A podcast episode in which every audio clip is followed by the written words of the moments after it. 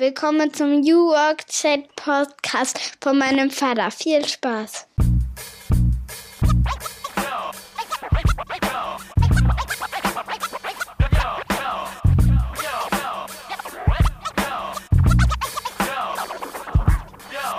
Und damit einen wunderschönen guten Morgen aus Rostock City. Es ist Freitag 7.30 Uhr und wie immer ist es Zeit für eine neue Folge meines Podcasts New Work Chat. Ich bin Gabriel von Mandarin und grüße euch wie immer aus dem hohen Norden. Schön, dass ihr wieder eingeschaltet habt. Wir springen heute wieder rein in die geballte Ladung New Work. Wir haben am letzten Mal mit Lars Vollmer gesprochen, der uns erklärt hat, warum Verantwortung so wichtig ist und warum man das auch nicht mit Gehorsam verwechseln sollte.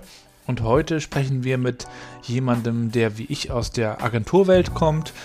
Und ihr wisst ja, Agenturen sind ja immer dann gefragt, wenn Unternehmen nicht weiter wissen. Wenn Expertise fehlt, dann holt man sich quasi die Berater, die Experten von außen dazu, die dann Bescheid wissen, die die Lösung haben. Und mein heutiger Gast, der hat vor knapp 21 Jahren eine digitale Agentur gegründet und hat eine gute Erfolgsstory hingelegt mit seinen Partnern, bis irgendwann sich eine Unzufriedenheit einstellte bei seinen Mitarbeitern und die irgendwann sogar auch anfingen, den Laden zu verlassen. Und da hat er sich natürlich gefragt mit seinen Partnern, was ist da los?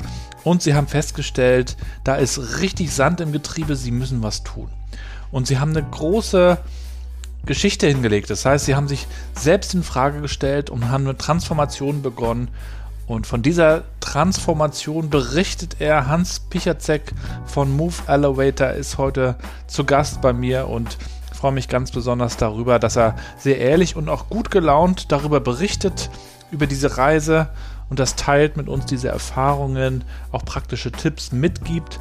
Und wir reden auch über Familie, denn er ist so wie ich auch leidenschaftlicher Dad und deswegen stellt sich natürlich auch die Frage, wie vereinbart man das Ganze? Diese Frage beschäftigt mich ja schon sehr, sehr lange. Auch darüber sprechen wir. Euch erstmal viel Spaß mit der heutigen Folge.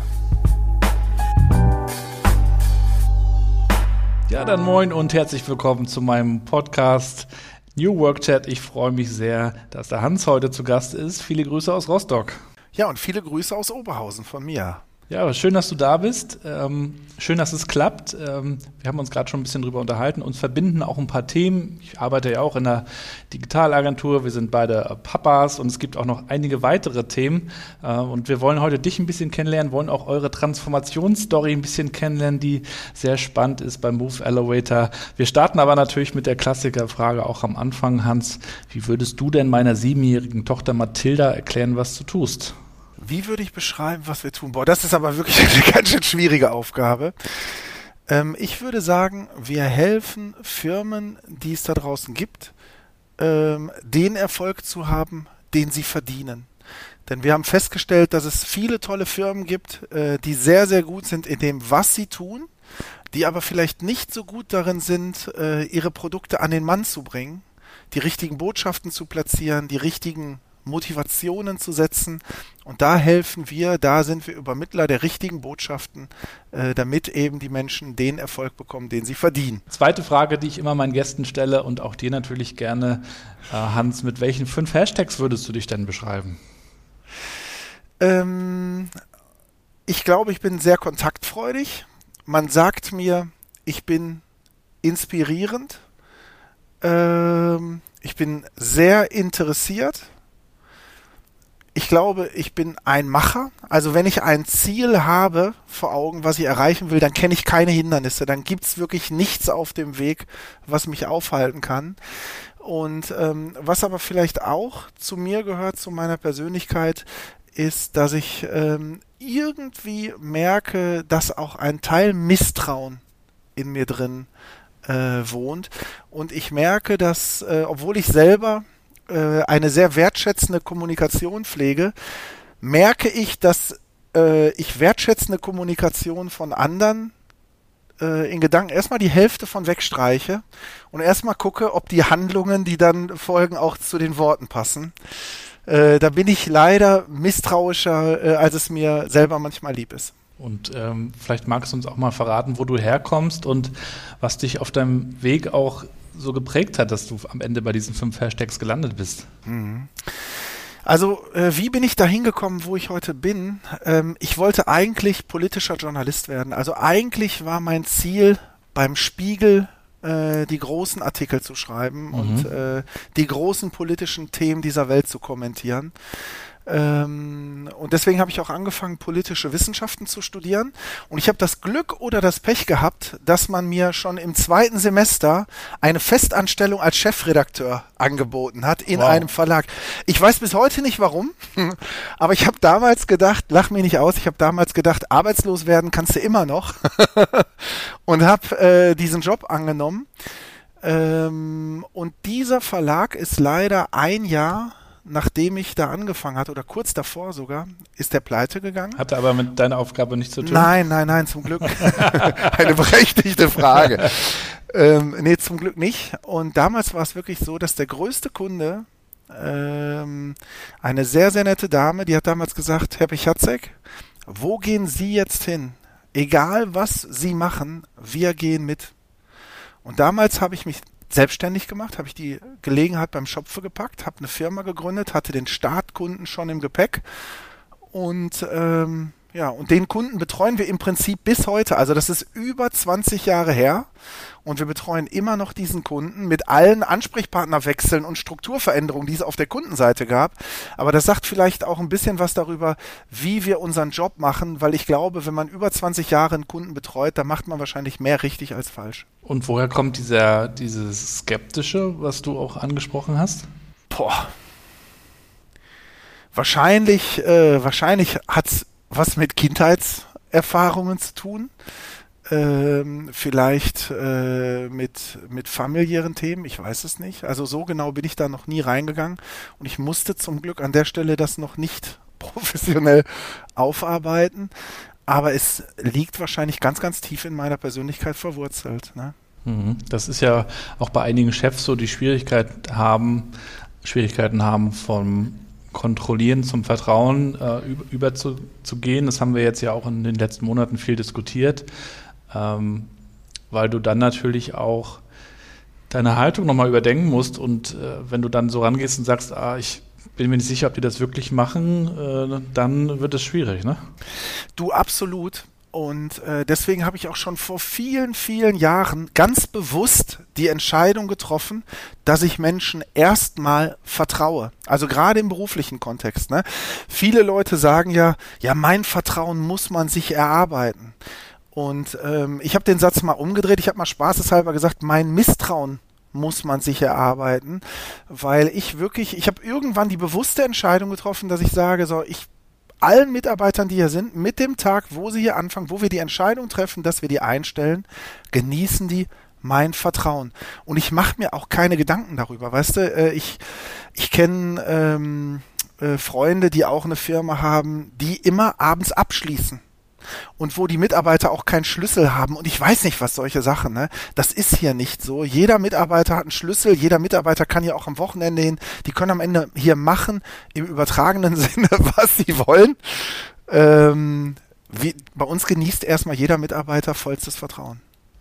Kannst du den jungen Leuten, die selber gründen wollen, auch noch ein, zwei Lektionen mitgeben, die du als Gründer oder die ihr auch als Gründer dann gelernt habt, wenn ihr zurückschaut?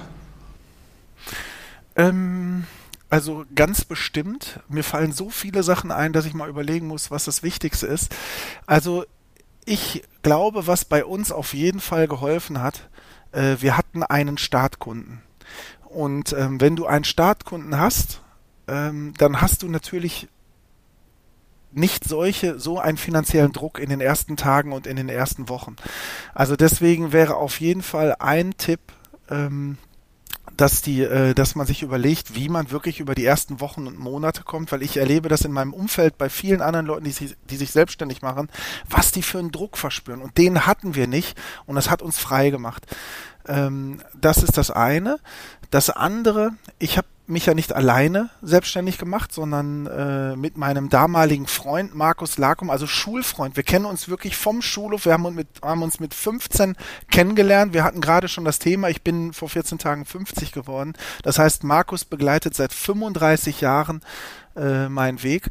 Und äh, also auch da siehst du sehr viele Konstanten. Ich pflege sehr, sehr viele, sehr, sehr lange Beziehungen. Ähm, so, und bei Markus und mir ist der Witz, wir sind total unterschiedlich. Wir sind komplett unterschiedlich und viele Leute sagen, ähm, wieso habt ihr euch zusammen selbstständig gemacht? Ihr seid doch so unterschiedlich. Aber ich glaube, dass genau das unser Erfolgsgeheimnis ist, weil wir komplettieren uns äh, also ähm, äh, gegenseitig. Äh, Markus ist da, wo ich schwach bin und andersrum. Und weißt du, was das Coole ist? Wir wissen um unsere eigenen Stärken und Schwächen. Das heißt, wenn jetzt das Thema Finanzen kommt, wenn wir irgendein Finanzenthema hat, dann brauchen wir gar nicht zu diskutieren. Dann wissen wir, das ist das Thema von Markus. Da kennt der sich zehnmal besser aus als ich und dann überlasse ich ihm komplett das Feld. Und wenn es um das Thema Innovation geht, dann lehnt der Markus sich zurück und sagt, I'm out, ne? übernimm du jetzt mal. Und wir kommen uns dann nicht ins Gehege. Und ähm, mein Tipp wäre an der Stelle, wenn ihr es nicht alleine machen wollt, dann sucht euch wirklich Leute, die euch komplettieren und nicht Leute, die genauso sind wie ihr, weil dann seid ihr an den gleichen Stellen blank. Ich glaube, viele Gründer sind natürlich auch euphorisch und optimistisch und versuchen dann möglichst viel auch selbstständig hinzubekommen. Aber gerade dann auch zuzugeben, was man nicht kann, wo man eben nicht seine Stärken hat, ist dann vielleicht, vielleicht auch der Teil, der, äh, der nicht so leicht ist, der nicht so schön ist. Aber ich sehe das wie du, gerade wenn man dann eben auch ehrlich zu sich selbst ist und sagt, okay, das können andere besser, da suche ich mir jemanden oder das kann ich vielleicht sogar outsourcen oder wie auch immer, dann ist man am Ende auch schneller ne? und kann sich besser weiterentwickeln. Ja, und man vergeudet auch äh, keine Zeit und keine Energie. Ne? Wenn ich mit Markus um ein Thema kämpfen würde, von dem ich keine Ahnung habe, das würde mich ja total fordern, das würde mir unheimlich viel Energie ziehen und das Ergebnis wäre bestimmt nicht besser, als wenn ich das einfach meinen Kompagnon machen lasse. Und magst du auch nochmal eure äh, Gründungsidee skizzieren? Was hattet ihr euch da vorgenommen und hattet ihr euch Gedanken über sowas wie USP gemacht oder seid ihr einfach losgezogen? Wie, wie war das so in den letzten, äh, wie, wie viele Jahre sind es jetzt? 20, 25 Jahre? Ja, es sind über 20 Jahre. Also genau genommen 21 Jahre. Guck mal, wir haben im Jahr 2000 gegründet. Das kann man immer sehr leicht ausrechnen, wie lange das mhm. her ist. Gabriel, ich erzähle jetzt mal die wirklich die Wahrheit. Ich habe die noch nicht so oft erzählt, ne? Aber ja, ich sag mal so im privaten Kreis schon, öffentlich habe ich es noch nicht erzählt. Wir hatten also damals diesen ersten Kunden und wir haben damals äh, ein Kundenmagazin gemacht, weil ich wollte ja politischer, also ich wollte zumindest auch Journalist werden und mhm. dann lagen Kundenmagazine nah und wir hatten halt diesen einen Kunden. Das hat mir auch unglaublich viel Spaß gemacht. Und dann kam dieser äh, erste Kunde, das war damals der IKK-Bundesverband. Und äh, Frau Monika Masek-Buhl, ich sage jetzt einfach mal den Namen, weil wir haben ja auch viel zu verdanken, weil die hat uns damals viele Türen aufgemacht. Und ähm, die kam irgendwann zu uns und sagte, hört mal, ähm, wir machen ja mit euch das Kundenmagazin, das läuft so gut. Ähm, wir haben hier so, wir produzieren so Werbemittel und das funktioniert einfach nicht so richtig. Traut ihr euch das eigentlich auch zu? Und haben wir uns angeguckt und haben gesagt, ja. Und zack, haben wir auf einmal angefangen, im relativ großen Stil für unsere Verhältnisse damals Werbemittel zu machen. Und dann kam sie irgendwann nochmal an und sagt, du, wir haben ja auch so eine Broschürenserie und es läuft auch so schwierig mit den Agenturen. Ähm, traut ihr euch das auch zu? Und dann haben wir gesagt, ja. und dann haben wir auf einmal angefangen, Broschüren zu machen. Und ein paar Jahre später äh, kam dann die gleiche Person äh, wieder freundlicherweise um die Ecke und sagt, sag mal, traut ihr euch eigentlich auch eine Website zu? Und da haben wir nicht lange überlegt und haben gesagt, ja. So, Gabriel, ganz ehrlich, aus heutiger Sicht wundere ich mich manchmal, dass das alles so gut funktioniert hat, weil wir hatten wirklich von vielen Dingen ähm, keine Ahnung. Man muss es einfach so sagen. Aber wir sind organisationsstark, ähm, wir sind neugierig. Und ähm, wir hatten immer schon ein starkes Netzwerk. Und wir haben immer versucht, äh, wir haben nicht einfach wir haben nicht einfach ohne Hintergrundwissen irgendwas gemacht, sondern wir haben immer ins Telefonbuch geguckt und haben gesagt, so, wen können wir denn eigentlich anrufen? Und wer kann uns an dieser Stelle vielleicht helfen? Und so sind wir gewachsen und ähm, das Thema, was wirklich unser eigener USB ist, ne, du wirst es nicht glauben, aber es gibt uns jetzt fast 21 Jahre. Und was wirklich unser eigener USB ist, ähm, das haben wir uns das erste Mal ernsthaft überlegt vor drei oder vier Jahren. Bis dahin haben wir uns, sind wir einfach mit dem Markt mitgewachsen, haben einfach das gemacht. Ne, wenn, dann kamen Websites, dann kam Social Media. Wir haben das gemacht, wo irgendetwas in uns gesagt hat, da, das würde uns Spaß machen, das passt zu uns, da kann man Geld verdienen, ähm, weil wir auch sehr neugierig sind. Ne? Aber ähm, dass wir wirklich strategisch geplant vorgehen, das ist nicht so lange etabliert in dieser Firma, muss man auch ganz ehrlich sagen. Du merkst, ich bin sehr, sehr ehrlich, aber das ist einfach mein Naturell. Ich finde das nicht so gut, irgendwas zu erzählen, was dann eh nicht stimmt. Ich glaube, so geht es auch vielen, ähm, so, so ähnlich wie dir.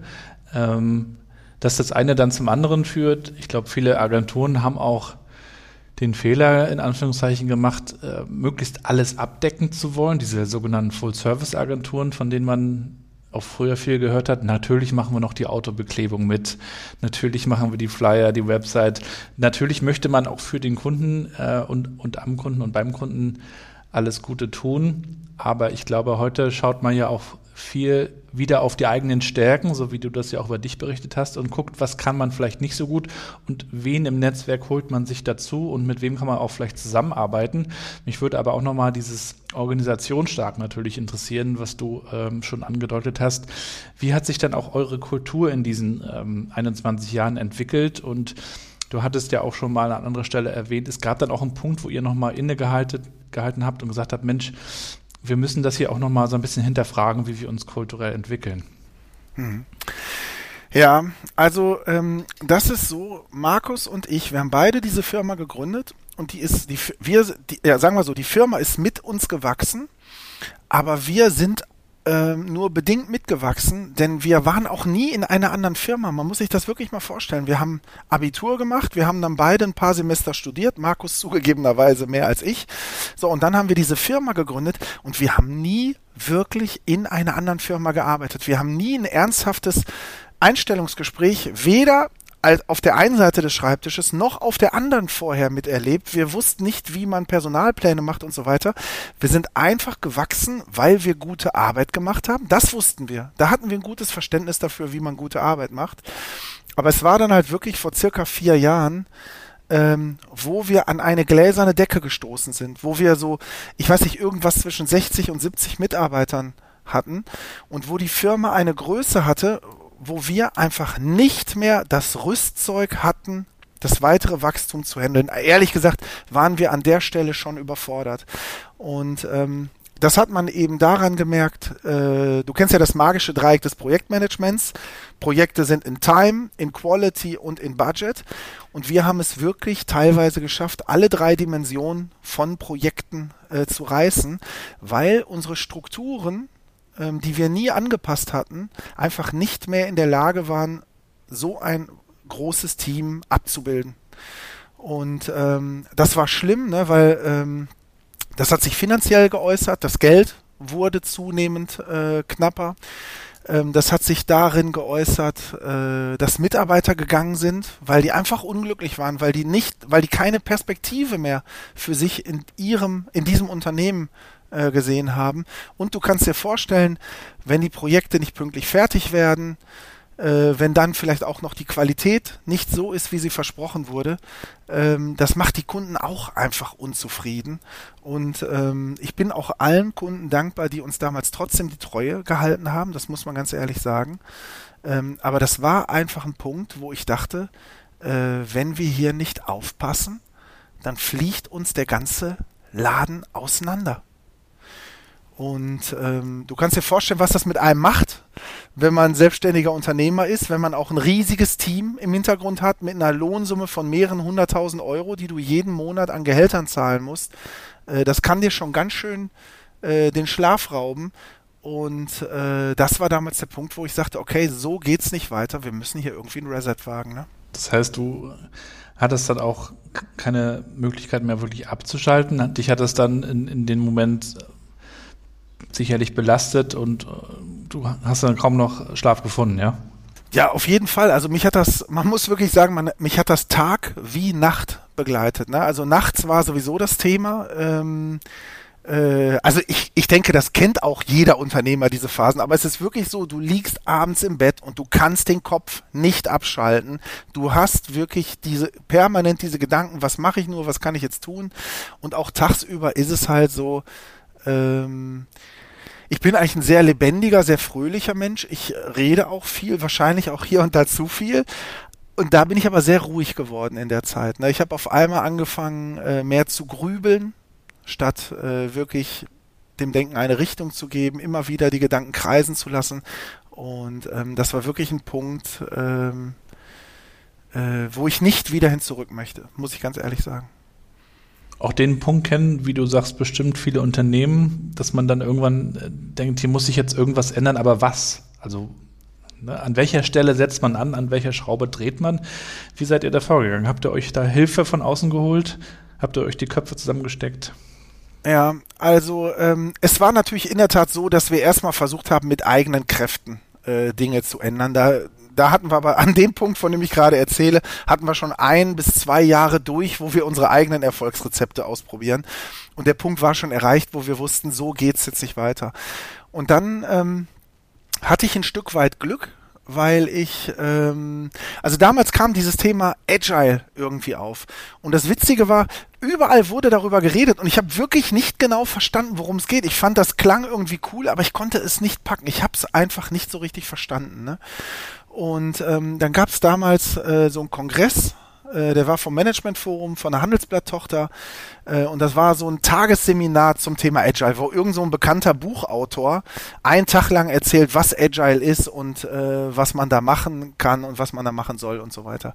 Und dann bin ich dahin und wirklich ganz klassisch einen Tag im Tagungshotel mit diesem berühmten Autor, wobei der Clou war, äh, das erste, was uns gesagt wurde, war, dass dieser berühmte Autor jetzt doch keine Zeit hatte und dass man eine Vertretung gefunden hat. Mhm. Und da habe ich schon gedacht, okay, das kann ja was werden. Also wirklich Erwartungshaltung direkt in den Keller. Und dann war das aber echt cool dann war das richtig cool. Ne? Und dann hat er wirklich äh, erzählt, was Agile ist. Und vor allen Dingen hat er erstmal erzählt, was eigentlich die Probleme sind. Ähm, Innerlinienorganisation, äh, wenn du keine Selbstorganisation hast, wenn die Leute nicht das machen können, woran sie glauben und so weiter. Und das hat mich total abgeholt. Und dann hat er halt erklärt, was iteratives Vorgehen ist, was selbstorganisierte Teams sind, was äh, agile Führungsprinzipien sind und so weiter. Und ich war wirklich ähm, komplett aufgeladen. Ich bin wirklich gefühlt war ich einen Meter größer, als ich diesen Raum verlassen habe, weil ich so eine klare, so ein klares Bild davon hatte, was wir ab morgen ändern. Und dann gibt es einen Teil der Geschichte, den erzähle ich immer gern. Ich bin dann wirklich am anderen Tag ins Büro und ich hatte, ähm, ich habe noch zwei weitere Mitgeschäftsführer, also meinen Kompagnon und äh, noch äh, Alexander Hippe äh, ein Mitarbeiter, der vor 15 Jahren mit 18 bei uns eingestiegen ist, wirklich als ganz junger Spund und der so tolle Arbeit gemacht hat, dass er eben heute an unserem Standort in Dresden Geschäftsführer ist. So, und die saßen dann da und ich habe gesagt, ey Leute, ihr glaubt nicht, was gestern passiert ist. Und dann habe ich denen die komplette Story erzählt ähm, und was wir jetzt meiner Meinung nach tun sollten. Habe gesagt, so und so legen wir jetzt los. Und dann kam das Feedback. Es gab nämlich nur Stille. Die beiden haben einfach nichts gesagt und in dem Moment äh, war mir wirklich klar, ähm, dass ich nicht rüberbringen konnte, was ich, was ich darin sehe. Und ähm, damals hätte unsere Transformation direkt zu Ende sein können dann wäre es das auch gewesen. Aber das Coole war, dass die beiden Jungs mir vertraut haben. Und wir hatten damals drei Units. Jeder Geschäftsführer war für eine Unit zuständig. Und die Jungs haben gesagt, weißt du was, pass mal auf, wir machen das jetzt einfach mal so. Wir transformieren nicht direkt das ganze Unternehmen, sondern wir fangen einfach mal mit deiner Unit an. Und ähm, das war echt total okay für mich. Und ich glaube auch wirklich aus heutiger Sicht, dass das fast der beste Teil unseres Plans war, weil wenn wir direkt das ganze Unternehmen transformiert hätten, dann wäre es nämlich gescheitert. Mhm. Da gibt es ja auch viele Perspektiven auf, auf dieses Thema. Ich unterhalte mich ja auch gerne in meinem Podcast darüber mit meinen Gästen. Die einen sagen, lass uns erstmal einen kleinen Piloten starten. Manchmal ist der dann aber auch so klein, dass es schwer ist, daraus was abzuleiten und, und irgendwie aufs große Ganze äh, zu übertragen. Einige sagen, wir müssen ganz oben starten, damit es dann auch nach unten Wirkungen zeigt. Gibt es ja auch kein richtig und kein falsch. Erzähl gerne mal, wie es dann gelaufen ist bei dir.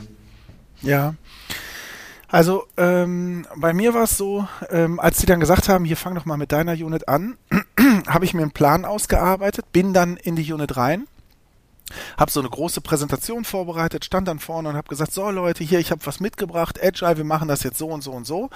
Und dann ist eigentlich genau das gleiche passiert wie bei meinen äh, Kompagnons ähm, dass ich dachte, jetzt reißen sie gleich die Arme hoch und jubeln, aber da gab es auch Stille und es gab vor allen Dingen Fragen, jede Menge Fragen. Ne? Wie machen wir denn dieses? Wie machen wir jenes? Was machen wir, wenn das nicht klappt?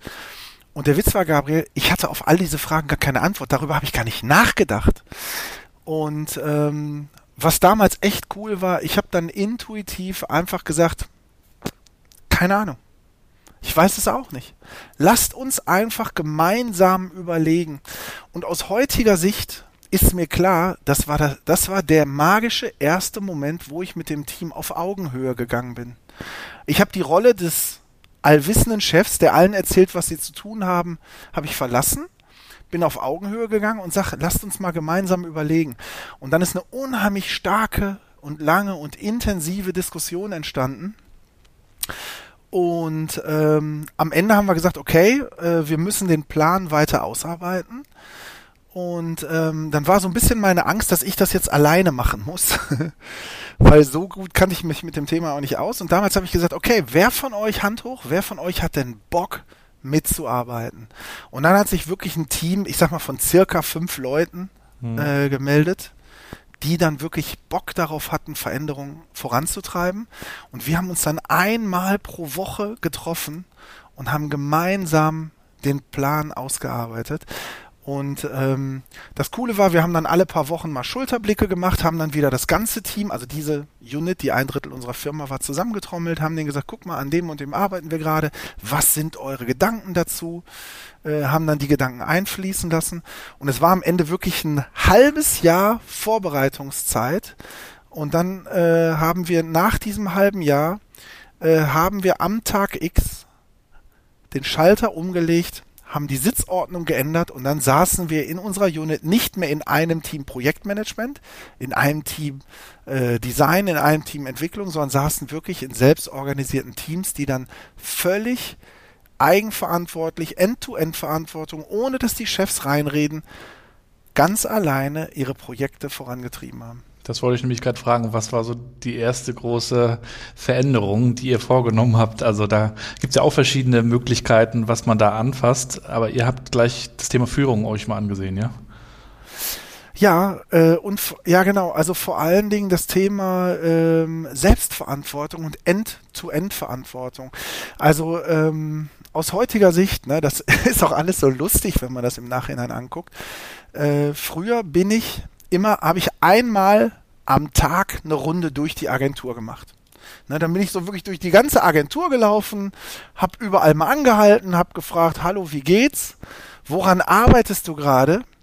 Und habe dann meinen Senf dazu gegeben. Ne? Management by Walking Around. das kenne ich auch. Also nicht von mir, aber. ja, aus heutiger Sicht ist das lustig. Ne?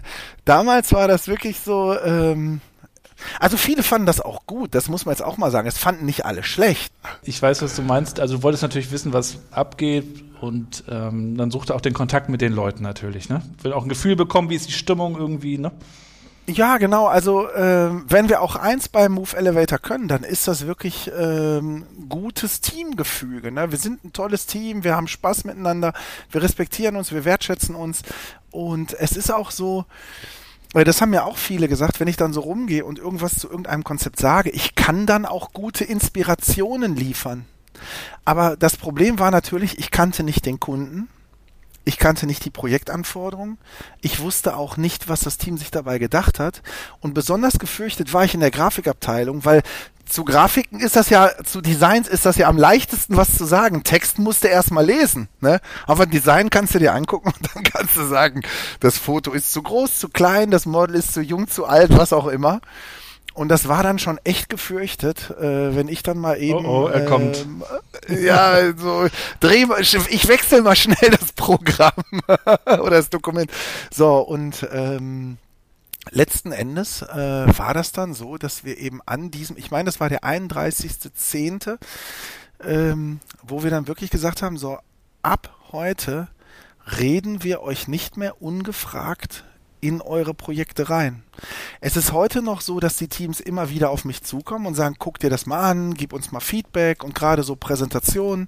Wenn wir rausgehen, machen wir immer Generalproben, ne, wo dann wirklich unter Live-Bedingungen mit dem richtigen Beamer, mit dem richtigen Rechner, mit dem richtigen Boxen-Setup und so weiter äh, ein Durchlauf gemacht wird, äh, bevor wir rausfahren zu einer Präsentation oder vor Corona rausgefahren sind. Jetzt läuft's ja alles remote. So, und da bin ich, da ist auch mein Feedback gefragt, aber ich gebe es eben nicht mehr ungefragt. Das ist der große Unterschied. Mhm. Ist dir das leicht oder schwer gefallen, dich auch rauszuhalten, zurückzunehmen, deine eigene Rolle ja auch zu ändern? Ähm Weil eigentlich hast du ja als Gründer und Chef das Recht, also so, so war es ja lange und oft, äh, überall doch nochmal zu drehen und zu sagen, nee, das würde ich jetzt doch nochmal anders haben und dann wurde das ja meistens so gemacht, aber sich dann zurückzunehmen und zu sagen, nee, ich habe hier meine Experten, das ist ja auch schwer, oder?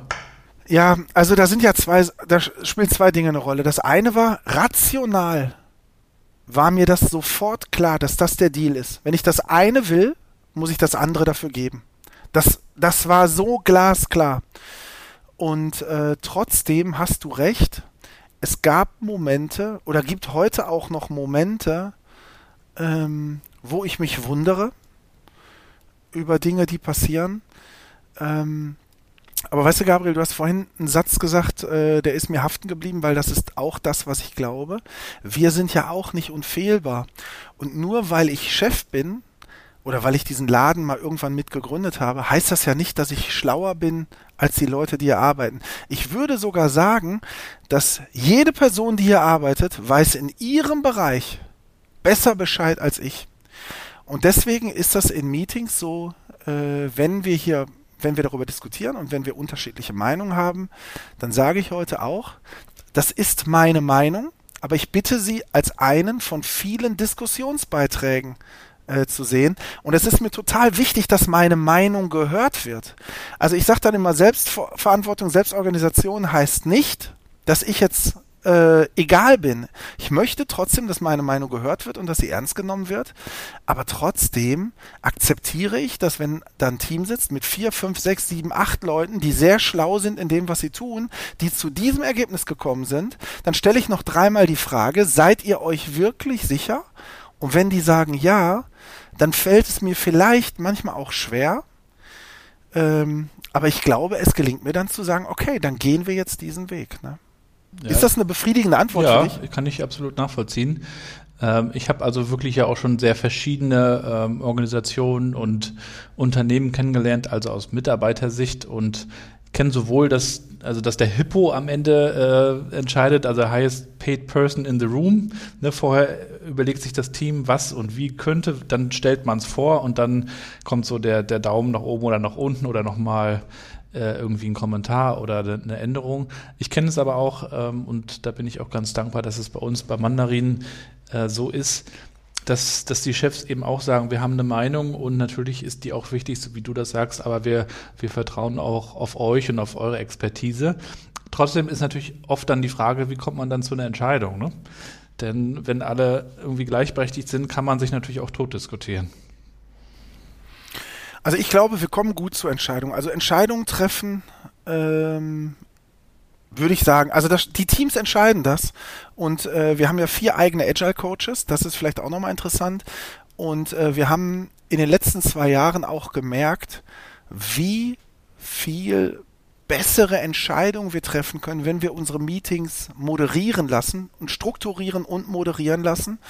Und ähm, unsere Agile Coaches, die helfen uns extrem gut dabei, dass die Diskussionen nicht laufen wie ein Tischtennisspiel, plank, plank, plank, plank, plank, der Ball nach links, nach rechts, nach links, nach rechts, nach links, nach rechts, sondern dass wirklich Argumente gesammelt werden, dass priorisiert wird, dass Dot Voting, was auch immer gemacht wird und dass wir am Ende eine klare Entscheidung haben. Also unsere Agile Coaches, ähm, das vielleicht auch mal an der Stelle, ähm, die sind für mich so ein wichtiger Teil unseres Erfolges und ohne die Agile Coaches würden wir auch nicht dastehen, wo wir stehen.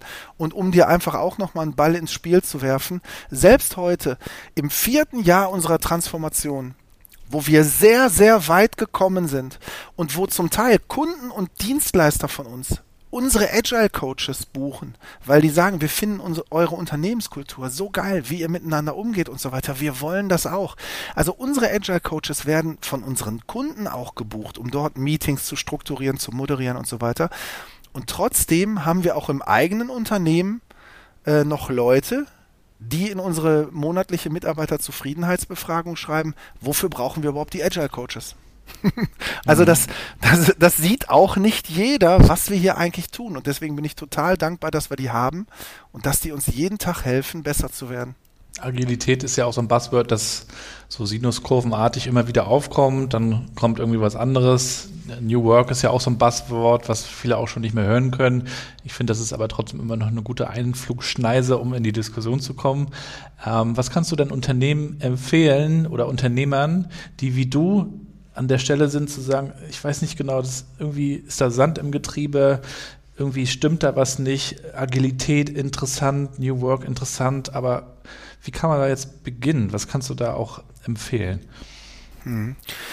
Also zum äh, dazu habe ich zwei Gedanken. Der eine Gedanke ist, äh, wir haben hier einen Satz bei Move Elevator, der heißt, wir sind davon überzeugt, dass Menschen, die glücklich sind mit dem, was sie tun und wie sie es tun, bessere Ergebnisse erzielen werden. Und deswegen ähm, ist es uns total wichtig, dass Menschen ihren Überzeugungen folgen können. Also in einer klassischen autoritären Organisation ist ja immer einer der anderen Leuten sagt, was sie tun sollen und wie sie es tun. Und das war für uns der erste große Schritt und das ist auch das Thema End-to-End-Verantwortung. Ich gebe den den Teams ein Ziel oder die Teams haben ein Ziel, aber wie sie das Ziel erreichen, das ist ihnen selbst überlassen. Sie sollen ihren Überzeugungen folgen können und es ist auch gestattet, äh, dass sie Fehler machen. Also das Thema Fehlerkultur, das war hier auch ein großes Ding, weil viele Leute hatten Angst, ja, was passiert denn, wenn die uns hinter den Kopf abreißen, wenn wir einen Fehler machen? Und das musste das Team auch erst lernen, dass hier wirklich niemandem der Kopf abgerissen wird und dass wir ähm, alle Misserfolge gemeinsam äh, tragen oder die Konsequenzen gemeinsam tragen. Also das ist das eine. Ich würde, mein Tipp wäre, den Menschen den Raum zu geben, dass sie die Probleme so lösen können, wie sie es für richtig halten. Und ähm, die andere Sache ist, guck mal, als wir damals in die Transformation gegangen sind, wie haben wir es gemacht? Ich hatte eine Idee, ich bin auf einen Workshop gegangen, habe einen Tag lang mir ganz grob äh, Sachen angehört. Dann habe ich mir fünf Bücher bestellt, die ich gelesen habe. Und dann haben wir losgelegt. Und ähm, wir haben dann relativ schnell gemerkt, äh, gemäß Donald Trump, wir wussten auf einmal, was wir alles nicht wissen und haben uns dann einen Agile Coach gesucht. Erstmal einen freiberuflichen, äh, der uns dann einmal in der Woche an unserem Montag begleitet hat und uns gecoacht hat, uns auch so ein bisschen gesagt hat, was geht, was nicht geht, äh, der uns eigentlich äh, vorgestellt hat. Es gibt Scrum, es gibt Kanban, es gibt so viele Sachen, der uns die ganzen Optionen vorgestellt hat, damit wir uns was rauspicken können und wir dann so unseren eigenen Weg finden. Und wenn jetzt wirklich jemand Bock hat, diesen Weg zu gehen, dann wäre mein Tipp, sucht euch eine kleine Gruppe, einen überschaubaren äh, Spielplatz und holt euch gerne jemand von außen, der euch berät, weil man kann so viel verkehrt machen. Und ich finde, man muss nicht jeden Fehler selber machen. Es, es hilft auch, wenn jemand da ist, der einem einfach ein bisschen erzählt, welche Vorteile die eine Vorgehensweise und welche die andere hat. Wie wirkt sich denn das Thema Agilität auch auf eure Kundenbeziehung aus? Da wird ja auch in der Agenturwelt viel drüber diskutiert. Da gibt es auch diesen Podcast, What's Next Agencies, kann man auch mal reinhören. Da wird das auch viel ja. besprochen, dass eigentlich Agenturen, die ja in der Vergangenheit oft einfach die Umsetzer waren, vielleicht dann sogar nochmal einen auf den Hinterkopf bekommen haben, wenn das nicht so war, wie der Kunde sich das gewünscht hat, doch heute mehr zu einer hoffentlich partnerschaftlichen Augenhöhe-Beziehung kommen und man vielleicht auch gemeinsam iterativ Dinge erarbeitet und auch gemeinsam noch nicht weiß, wie das Ergebnis sein wird, sondern einfach schaut, wie man sich dem nähert gibt es ja auch spannende Beispiele, dass sich Agenturen und Unternehmen auch mal einschließen, auch mal zusammen wegfahren und mal die Frage stellen, warum und wofür und, und wie ändert sich der Kunde und nicht einfach nur das Briefing nehmen und umsetzen, sondern auch mehr hinterfragen. Wie beschäftigt euch das so? Ähm, also das ist genau das, worum ich mich auch kümmere, woran ich gerade arbeite hier in der Agentur. Und ich würde sagen, wir haben eigentlich drei Arten von Kunden. Wir haben zum einen die, äh, die langjährigen Kunden, die eigentlich uns ein Briefing auf den Tisch legen und sagt, setzt das um.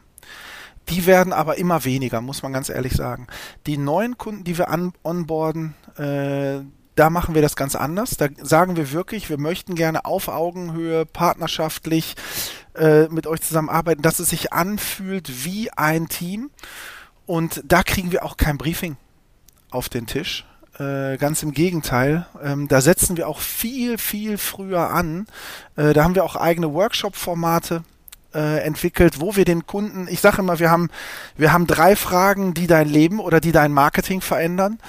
Und ähm, äh, wir, wir setzen halt ganz woanders an und dadurch passiert es auch oft, dass wenn ein neuer Kunde zu uns kommt und er sagt, ich möchte gerne von euch eine Broschüre, eine Website, was auch immer, dann gehen wir mit dem Kunden in einen Workshop und am Ende des Workshops kommt raus, die Website oder die Broschüre ist überhaupt nicht das, was er braucht. Er braucht eigentlich was ganz anderes.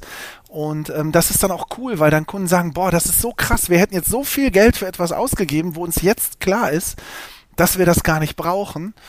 Und ähm, da sitzen wir dann wirklich auf Augenhöhe mit den Kunden in einem Boot und äh, machen dann regelmäßig Meetings und so weiter. Und das ist richtig geil und das ist das, wo wir hinwollen.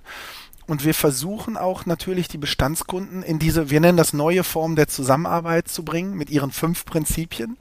Du siehst, wir machen uns auch eine Menge Gedanken bei dem, was wir tun.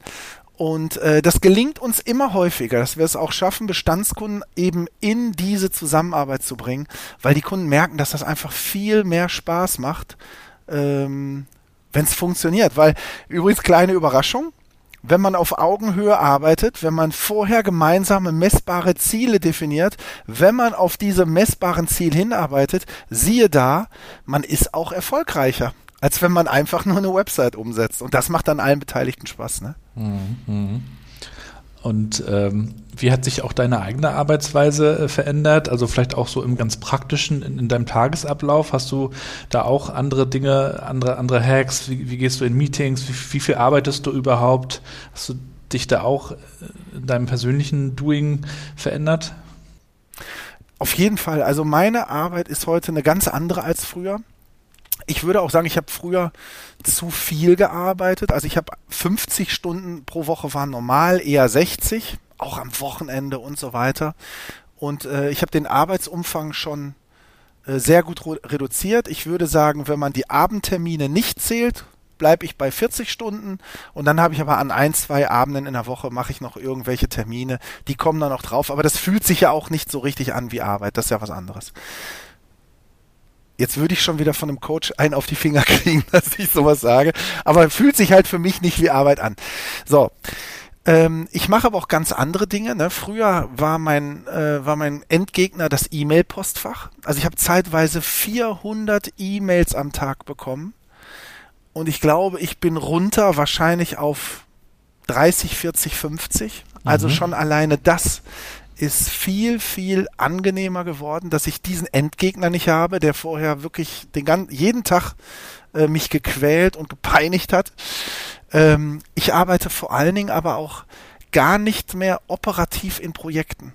Ich kriege von Projekten nichts mit, also ich arbeite am Unternehmen, das heißt, meine Aufgabe ist ja auch diese Vision, äh, wie sieht die Zusammenarbeit mit den Kunden aus, wie unterstützen wir die Teams, da hinzukommen. Ich arbeite gemeinsam mit den Agile Coaches an der Idee, wie wir die Teams entwickeln. Und ähm, was ich dann halt auch noch mache, ist, äh, wir haben in unserer neuen Form der Zusammenarbeit, haben wir mit den Kunden ähm, etabliert, dass wir alle zwei oder drei Monate kleine Strategie-Meetings mit den Kunden zusammen machen, wo wir wirklich das Operative beiseite schieben, ein Stockwerk höher gehen und wirklich nur auf das große Ganze gucken. Was sind eigentlich die Ziele? Sind wir noch auf Kurs? Tun wir die richtigen Dinge? Und da nehmen mich Teams mit rein und sagen, ey, du hast immer so gute Ideen, ähm, du kannst so inspirierend sein für die Gruppe, komm doch da mit rein.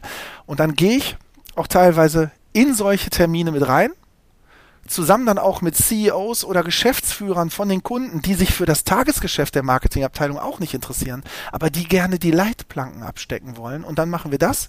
Und dann habe ich aber auch wirklich zwei Monate mit diesem Kunden, mit dem Projekt nichts zu tun und sitze aber zwei Monate später wieder in einem Meeting und sehe, was das Team geschafft hat. Und das ist total stark, weil ich kann das Team von außen betrachten und kann mich dann einfach darüber freuen, was die für tolle Sachen für die Kunden gemacht haben. Und das macht sehr, sehr, sehr viel Spaß. Ähm, und jetzt ganz ehrlich, was vielleicht auch ein bisschen unfair ist, die Tiefen, die Höhen und Tiefen des Tagesgeschäfts, die bleiben mir dann dadurch auch ein Stück weit äh, verborgen. Und ähm, das ist etwas, was mir auch im alten Geschäftsführerleben eine Menge Energie gezogen hat, weil früher sind den ganzen Tag nur die Leute durch die Tür gekommen, die Probleme hatten. Das heißt, du kriegst ja den ganzen Tag Energie abgezogen. Jetzt ist meine Aufgabe, Energie in die Teams reinzugeben und es fällt mir leichter und es macht mir auch mehr Spaß. Bist du da auch mit anderen Unternehmern äh, vernetzt und, und von wem lässt du dich auch persönlich inspirieren?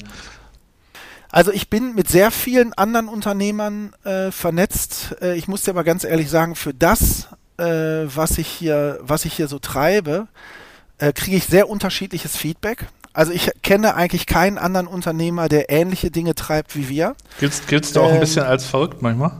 Ja, also die, ich, das, was ich am häufigsten höre, ist, dass die Leute sagen, das, was wir machen, ist esoterisch. also viele glauben, dass was wir machen, ist kein Geschäft, kein Business, das wäre, wäre Esoterik. Ich kann dann aber einfach unsere Projekte runterbeten und kann sagen, guck mal hier, hier haben wir die Wirkung um 80 Prozent gesteigert. Wir messen alles. Das ist das Coole bei uns. Ne? Wir versuchen, also die Kunden, die das Spiel mitmachen, da messen wir und dann können wir sagen, hey, wir haben mit der gleichen Wirkung 70 Prozent weniger Kosten. Hier haben wir 80 Prozent mehr Wirkung, hier 120 Prozent mehr Wirkung und dann merken die auch relativ schnell, dass das doch nicht so esoterisch ist, wie es sich anhört. Aber wie gesagt, im Unternehmerkreis ähm, bin ich äh, bin ich da relativ alleine. Aber ich habe natürlich trotzdem meine, äh, meine Quellen, meine Podcasts, von denen ich mich ähm, inspirieren lasse. Und eine Person, die ich sehr schätze, ist äh, Johannes Rasch von Scaling Champions ähm, der für mich auch sehr inspirierend ist und der mich auch auf den letzten anderthalb Jahren oder der uns als Unternehmen auch auf den letzten anderthalb Jahren äh, begleitet hat und der auch ein toller Antreiber für uns war. Du sagtest auch gerade, dass du äh, früher sehr viel gearbeitet hast. Auch das ist ja, glaube ich, sehr normal, wenn man ein eigenes Unternehmen hochzieht. Vielleicht fühlt es sich dann auch nicht immer so an wie Arbeit. Äh, man ähm, arbeitet ja an seiner eigenen Geschichte, in die man Herzblut steckt. Woran merkst du aber auch, dass etwas zu viel ist?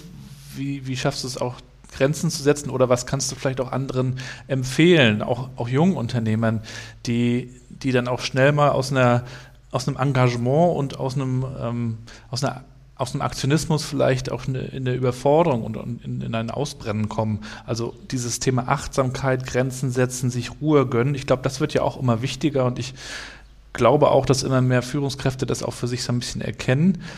Aber das ist ja eben auch schwer, ne? weil man ganz bewusst dann ja auch mal auf die Pause drücken muss, weil es ja teilweise auch Spaß macht, viel zu arbeiten. Es ist ja, du machst das ja für dich, du baust ja dein Imperium so ein bisschen auf, deine Vision aber trotzdem gibt es ja irgendwie auch zu viel. Ja. Boah, also äh, willkommen in meiner Welt. Ne? also bei mir ist wirklich so, ähm, mein Gehirn hat auch die Eigenart, wenn es nicht inspiriert ist, kostet es mich unheimlich viel Kraft, mein Gehirn ans Arbeiten zu kommen. Dann ist es wirklich, dann ist es ein sehr ineffizienter Mechanismus, da muss ich sehr viel Energie investieren für kleinen Output. Ich habe zum Glück ähm, ein Job, der mir Spaß macht, Aufgaben, die mich inspirieren. Das heißt, ich bin sehr, sehr häufig in einer, ich sag mal, in einem Flow. Ähm, wo mir es einfach Spaß macht. Und mein Problem ist auch, wenn ich in einem Flow bin, dann kann ich das nicht abschalten. Und dann passiert mir das auch, ähm, dass ich wirklich abends bis 22 Uhr, bis 23 Uhr dann vom Rechner setze und einfach noch Sachen reinhacke. Oder noch schlimmer, ich werde nachts wach mit einer Idee und das ist der Horror für meine Frau. Ich stehe dann mitten in der Nacht auf, ist ja auch so geil, ne? Ich mache dann die Schlafzimmertür auf, mache im Flur Licht an, mache die Schlafzimmertür aber nicht zu, das ist meine Frau dann auch sehr begeistert. Setze mich an den Rechner, ich denke immer, ich komme dann gleich zurück und sitze dann da aber vielleicht zwei, drei Stunden und bin natürlich am anderen Tag total gerädert und bin völlig aus der Energiebalance. Und es ist wirklich ein Thema für mich, ähm, dazu, darauf zu achten, dass ich mir nicht zu viel aufhalte, dass ich nicht an zu vielen Fronten gleichzeitig kämpfe. Es ist ein Riesenthema, dass mein Handy in einem anderen Schlafzimmer, also nicht im Schlafzimmer schläft, sondern im anderen Zimmer. Da sagt neulich, ja, aber wie oft gehst du dann nachts darüber? Da sage ich, nein, gar nicht. Das ist ja gerade der Clou, dass das Handy im anderen Zimmer ist und man wirklich erst am anderen Morgen wieder dahin geht. Ähm, also ich kämpfe da sehr mit dem Thema Achtsamkeit, weil ich neige auch dazu, zu viel zu machen, mich selber auszubrennen. Und ich habe das vorhin schon mal angedeutet. Ich war schon mal an dem Punkt, wo du leer bist. Ich hatte jetzt nicht wirklich einen medizinisch diagnostizierten Burnout, aber ich glaube, ich war wenige Zentimeter davor. Und ich will dahin nicht zurück. Ich hm. will dahin nicht zurück. Hm. Ja, das ist, ist glaube ich, eine, eine wichtige Frage weil man so, so eine Erschöpfung, also ich habe das auch mal vor vielen Jahren gehabt, da hatte ich dann schon so ein Ohrensausen und da sagte der, der Arzt dann auch, das ist auf jeden Fall kein gutes Signal, äh, äh, du solltest da mal mindestens kürzer treten. Aber dann natürlich auch im Kopf irgendwie aus diesem Karussell auszusteigen, ist natürlich extrem schwer und ich glaube, da muss man sich zu zwingen. Dabei kann natürlich Familie helfen, um auch nochmal auf dieses Thema äh, ja. äh, überzuleiten ähm, wo man dann auch nochmal komplett rauskommt und gerade wenn man auch mit, mit seiner Family unterwegs ist, mit den Kids, ähm, das erdet natürlich auch total, weil die das auch teilweise auch gar nicht interessiert, was man da alles macht. Ähm, und das ist ja wiederum auch äh, schön, wenn man dann ähm, da so rauskommt aus der eigenen Welt, dazu auch so ein bisschen gezwungen ist. Ähm, wir haben schon am Vorgespräch ein bisschen über die Familie gesprochen ich finde, es ist ja nach wie vor auch immer eine große Herausforderung und wird es wahrscheinlich auch immer bleiben, das irgendwie zu balancieren, Familie und Arbeit. Ich glaube, wir sind jetzt alle schon so weit, dass wir flexibel arbeiten äh, denn je.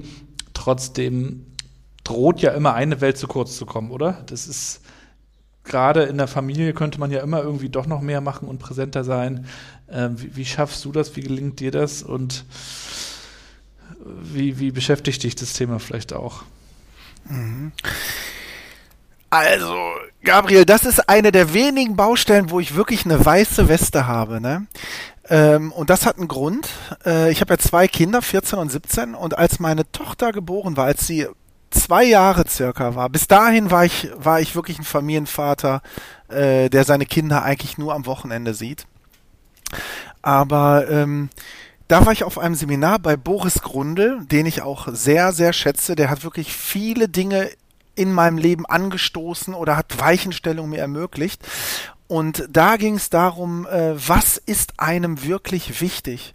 Und ich erzähle die Geschichte kurz, aber ich hatte da ein Wochenendseminar und am Wochenende, am Ende des Wochenendes hatte ich ähm, eine ganz klare Priorisierung äh, was mir in meinem Leben wichtig ist.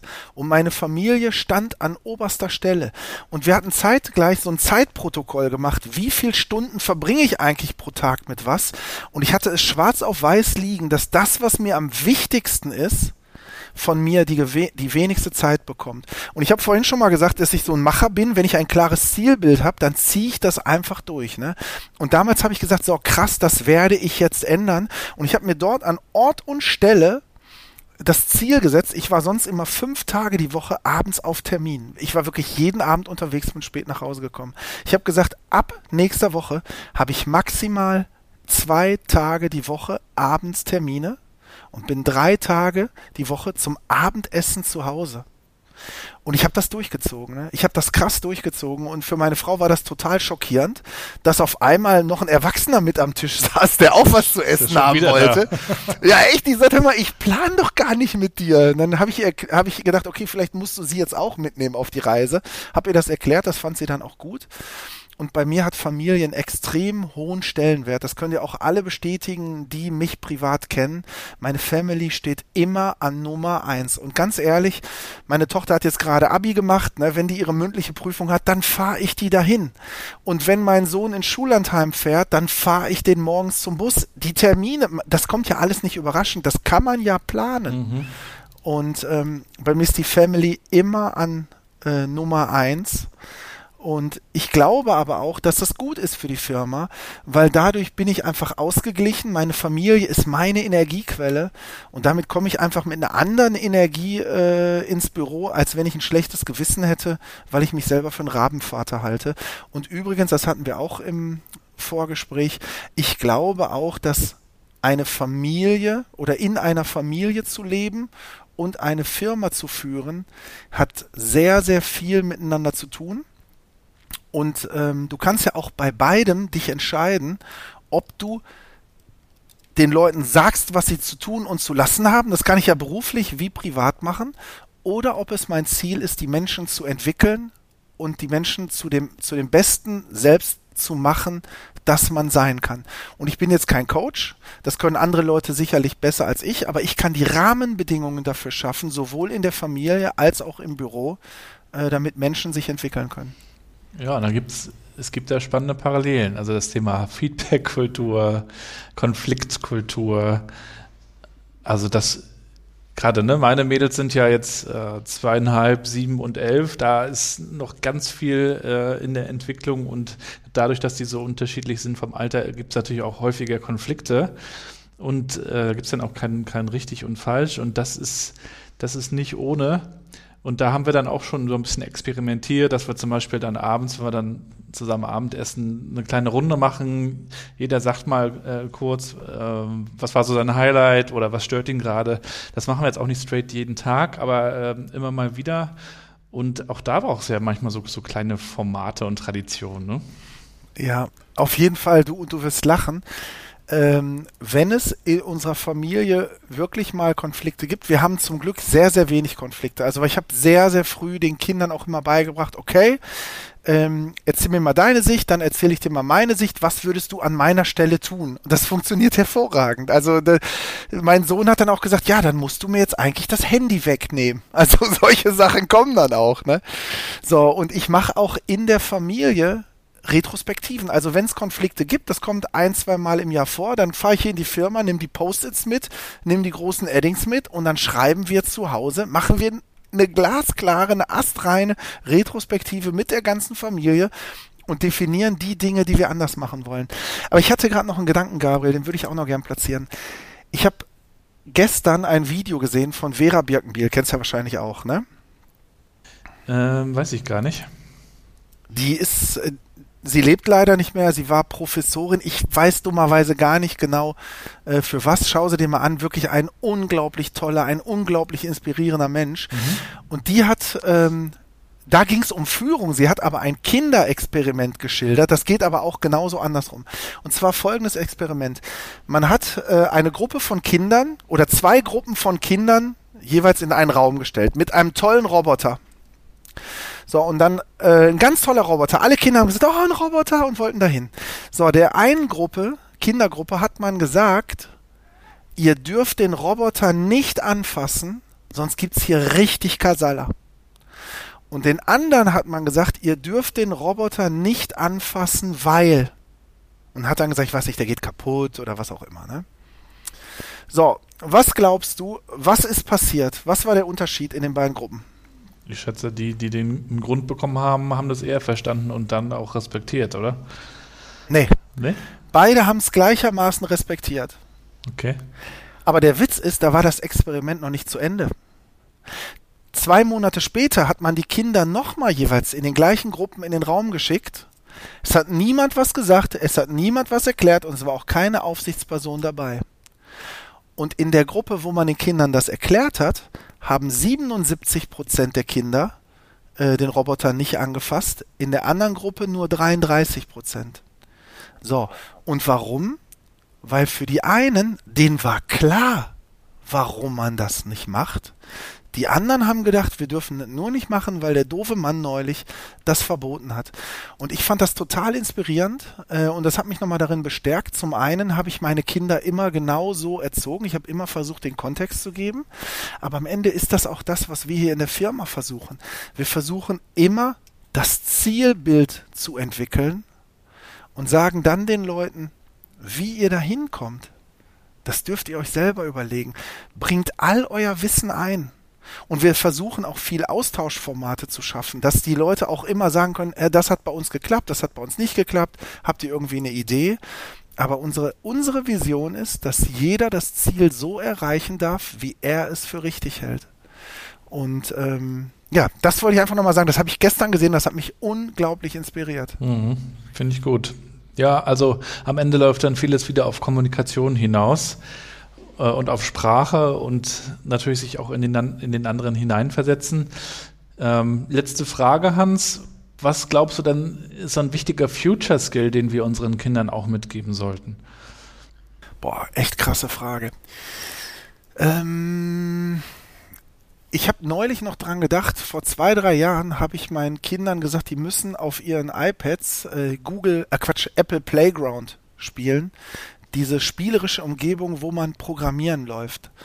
Ähm, das glaube ich inzwischen ist komplett überholt. Also schön, dass sie ihre Zeiten da mit Google, äh, Quatsch, mit Apple Playground äh, vertrieben haben, aber ich glaube, dass solche Skills äh, nicht mehr so wichtig sein werden. Ich glaube, ähm, worauf es wirklich ankommt, ist, dass sie lernen, andere Meinungen anzunehmen, weil ich glaube, das ist das größte Problem unserer Gesellschaft. Guckst dir auf Facebook an, der eine ist äh, für Impfung, der andere ist dagegen, der eine ist pro Flüchtlinge, der andere ist kontra, der eine ist pro Gendern, der andere äh, so. Und ähm, ich nehme wahr, dass die Menschen sich überhaupt nicht mehr unterhalten können, weil jeder so festgefahren ist in seiner Position. Und ähm, ich glaube, dass es sowohl im Kleinen für den Einzelnen schädlich ist, ich glaube aber auch, dass es für die Gesellschaft tödlich ist. Und ich glaube, wenn wir ein Future Skill wirklich benötigen, egal ob in der Familie, in der Firma oder in Deutschland oder auf der Welt, dann ist es, dass wir wieder lernen, anderen zuzuhören, fremde Meinungen stehen zu lassen und uns inhaltlich darüber auseinandersetzen können. Ich finde das sehr toll, wenn das wieder mehr gelingen würde. Sehr schön. Finde ich gut. Kann ich unterstreichen.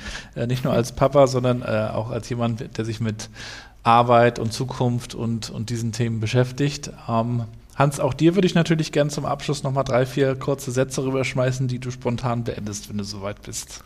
Oh Gott, ich habe gedacht, ich wäre schon durch. Jetzt kommt bestimmt noch was Gemeines. Kommst du nicht drum rum? Nein, was Hau Schönes. raus. Hau raus. Ich bin, ich bin produktiv, wenn. Wenn ich äh, Dinge tue, äh, bei denen mein Gehirn von alleine auf, auf höchster Drehzahl läuft, weil es mich inspiriert. Ich könnte mich aufregen über meine eigenen Unzulänglichkeiten.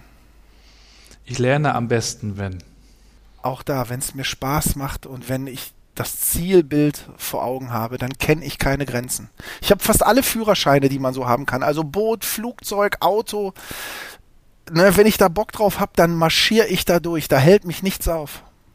Wenn die Corona-Krise beendet ist, haben wir hoffentlich gelernt, dass.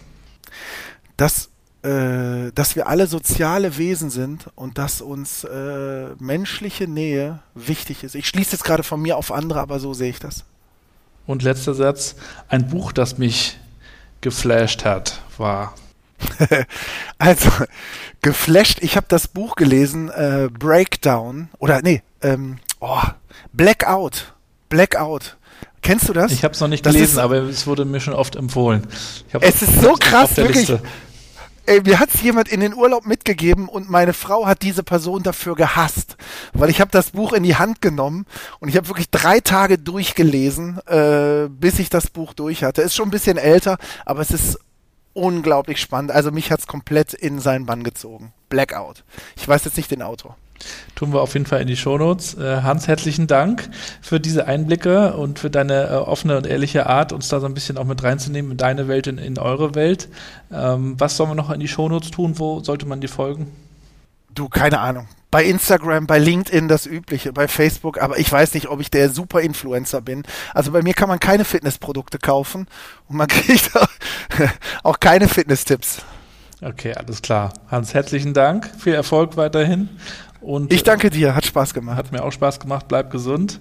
Und äh, ja, wie ich zurzeit auch immer gerne sage, dann hoffentlich bald mal wieder äh, im Real Life, face to face, äh, mit einer Tasse Kaffee oder ähnlichem. Würde mich auch sehr freuen. Danke ah, dir. Danke dir auch. Bis bald. Ciao. Jo, tschüss. Und damit sind wir auch schon wieder am Ende der heutigen Episode New Work Chat Nummer 70 mit Hans von Move Elevator. Schöne Grüße gehen raus nach Oberhausen. Wir werden es verfolgen. Die Reise geht weiter von Hans und seiner Agentur. Checkt auf jeden Fall mal die Show Notes und folgt ihm bei LinkedIn zum Beispiel. Auch mir könnt ihr bei LinkedIn folgen oder auch bei Twitter und mir schreiben, wie ihr diesen Podcast findet. Was sollte ich unbedingt nochmal ansprechen? Mit wem sollte ich mich unterhalten? Worüber wurde noch gar nicht so richtig diskutiert? Und natürlich auch mein großes Lieblingsthema, was eigentlich mit diesem ganzen Komplex Familie und Arbeit? Wie organisieren wir das? Wie kommen wir überhaupt auch zu Produktivität, aber auch zu Energie? Und wann müssen wir uns auch welche Pausen lassen? Ich bin da längst nicht am Ende. Ich bin da wirklich jemand, der viel dazu lernt immer wieder. Und das ist natürlich auch für mich das Schöne an diesem Podcast. Ich lerne von meinen Gästen und es ist natürlich auch eine absolute Luxussituation, sich so tolle Gäste einladen zu dürfen. Und ich durfte ja wirklich auch schon mit sehr, sehr vielen spannenden Leuten sprechen. Und was ich eigentlich für mich gelernt habe, ist, jeder hat irgendwie eine interessante Story und ob sie oder er in diesem Podcast ist oder nicht. Ich glaube, wir können eigentlich von jedem Menschen was lernen und jeder hat auch so seine, ja, sein Talent und seine Expertise. Manchmal muss man das nur so ein bisschen rausfinden und rauskitzeln. Und Insofern danke ich euch jetzt auch erstmal fürs Zuhören, für all den Support, all die Nachrichten, die mich auch erreichen. Äh, macht gerne weiter so. Supportet den Podcast bitte, bewertet ihn bei Apple Podcast, wo auch immer ihr den hört. Schreibt einen Kommentar, dann ranken wir am Ende auch noch höher. Und dann können wir auch noch mehr spannende Gäste einladen und dann wird das immer, immer cooler.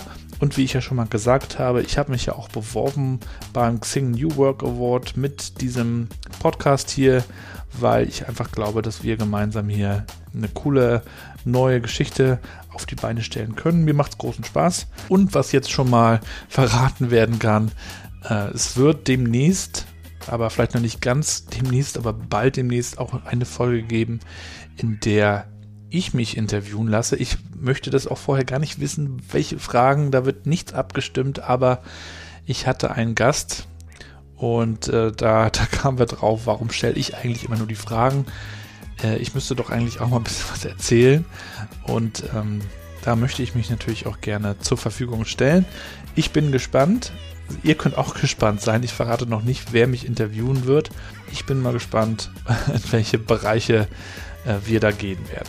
Soweit erstmal von mir. Schöne Grüße aus Rostock City, aus Mecklenburg-Vorpommern in die große weite Welt sozusagen. Bleibt gesund und bleibt connected.